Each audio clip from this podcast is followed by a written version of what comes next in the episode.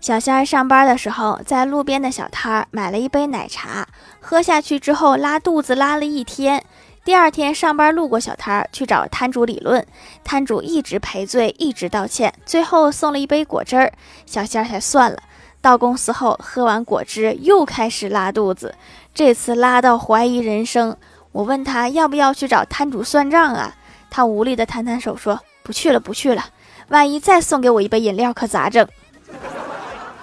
店家太狠了，直接把客户整的不敢理论。